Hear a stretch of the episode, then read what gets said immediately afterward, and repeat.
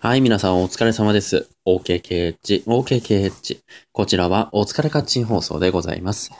パーソナリティは僕、八橋ゆうきでございます。どうぞよろしくお願いします。はい、今日なんですけれども。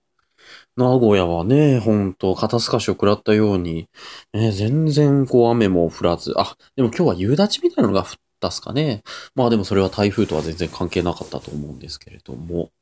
まあまあ、ね、普通の夏の日でございました。はい。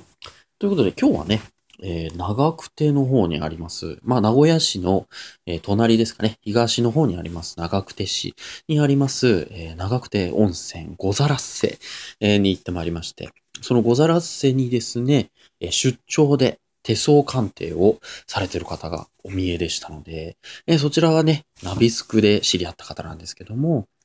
まあ、せっかく地元に、地元って言ってもまあ僕の地元、まあね、確かに近いところにね、えいらっしゃるということなので、えー岩盤浴も兼ねてね、小皿市は岩盤浴が有名ですので、岩盤浴も兼ねて行ってまいりましたので、そのお話、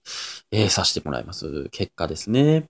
えーまずですね、ちょっと左手で解説を結局最終的に書いてもらっていますので、ちょっとそのお話をしたいと思います。まあ、大きく分けてね、3本の線があるというふうに言われておりますね。えっ、と、左手の、まあ、で言いますけど、人差し指と親指の間くらいから、こう2本の線が伸びてますよね。で、その下の方に伸びていくのが生命線。えー右の方に伸びていくのが頭脳線。えーそして、えーあの、右側ですね、小指の下の方から、こう太い線がブーっと伸びていくと思うんですけど、それが、えー感情線ということは前々からは、まあ、知ってはいまして。で、まあ、生命線に関しては、まあ、結構長くは伸びてるねということで、平均寿命ぐらいは生きるんじゃないっていう感じでございました。ただ、あの、面白いのが、その、下の方で2つに分かれているねっていうお話で、えー分かれている方が旅行線というらしいんですね。なので、その旅行線っていう線は、いろいろなところにアクティブに出かけていくと、いろんないい出会いがあったりとか、あ自分の人生に良いことが訪れるっていうことだそうなので、まあ、どんどんね、えーアクティブに外に出かけていきたいなと思います。で、右手の方に、じゃあ右の方にビーッと伸びてる頭脳線なんですけれども、まあ、あの、非常にまっすぐ伸びていって、それはな、ロジカルな人間だよっていう話でしたけど、そうかな、ロジカルかなと思いますね。単純思考の人間ですからね、大丈夫かなという感じでございますが、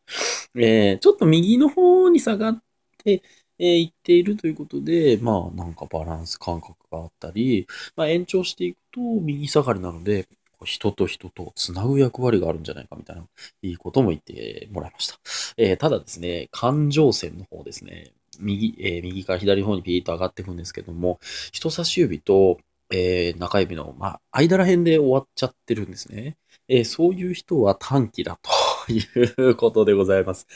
ねえ、まあ僕も心当たりがないわけではないですけども、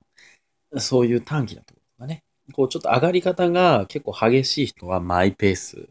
だそうですよ。ねえ、まっすぐ伸びてなきゃグイッと上がっちゃってるって感じですね。まあ大きな線。あともう一つ、縦に伸びている運命線っていうのがね、あの、やっぱありますけども。えーその運命線をしっかり見ていくと、運命線と頭脳線の交点あたりがちょうど35歳に当たるくらいの、えー運命を示しているそうですね。で、その35歳、僕今、えー29で今年30なので、その交点より少し手前ぐらいを見てもらったんですけども、そうすると、えー何か横の線が入っているということで、その横の線は、まあ、少し落ち着けとか、少し、まあ、えーあの、慌てずにみたいな、そういうことを心がけて、みたいな感じでございました。結婚に関してですか？